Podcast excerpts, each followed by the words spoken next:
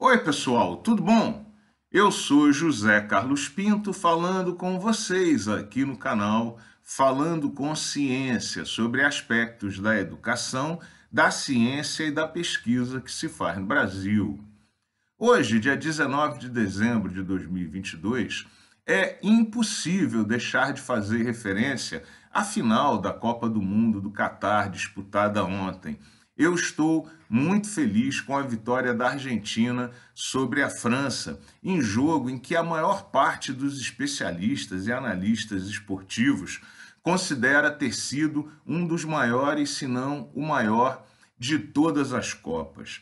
Em verdade, esse bordão idiotizado de Galvão Bueno, que diz que ah, ganhar da Argentina é mais gostoso, não nos serve para coisa alguma para quem gosta de futebol, veja o caso em que Eurico Miranda dizia ser melhor disputar o campeonato paralelo com o Flamengo e veja aonde isso levou o Vasco.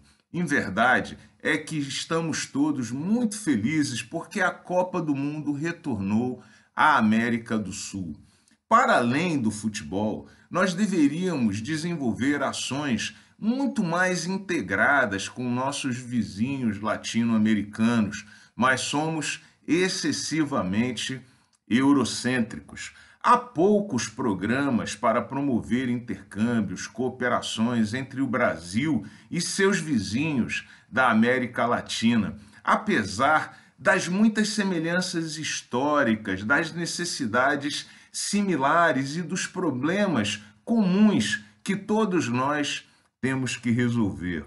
As cooperações desenvolvidas com os países europeus e norte-americanos, em geral, são muito enviesadas. Nessas cooperações, a nossa missão quase sempre é oferecer os cérebros, os estudantes, as bolsas, enquanto eles nos emprestam a liderança, segundo impõem os novos rankings de pesquisa internacionais.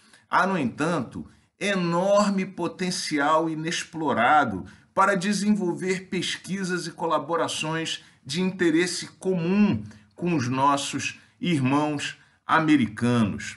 Aos jovens pesquisadores brasileiros, eu humildemente recomendo que resistam à tentação do eurocentrismo e procurem oportunidades de verdade de interagir com colegas pesquisadores da Argentina, do Uruguai, da Colômbia, do México, e vocês vão ficar surpresos de encontrarem temas de interesse comum que interessam as nossas sociedades e para os quais não precisamos abdicar da liderança da pesquisa e também em torno dos quais haverá movimentação de verdade de estudantes desses países para o Brasil e vice-versa.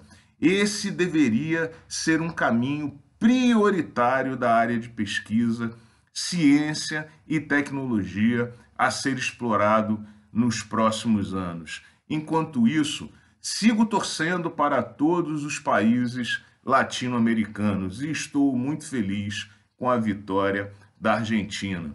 Viva América do Sul, viva América Latina.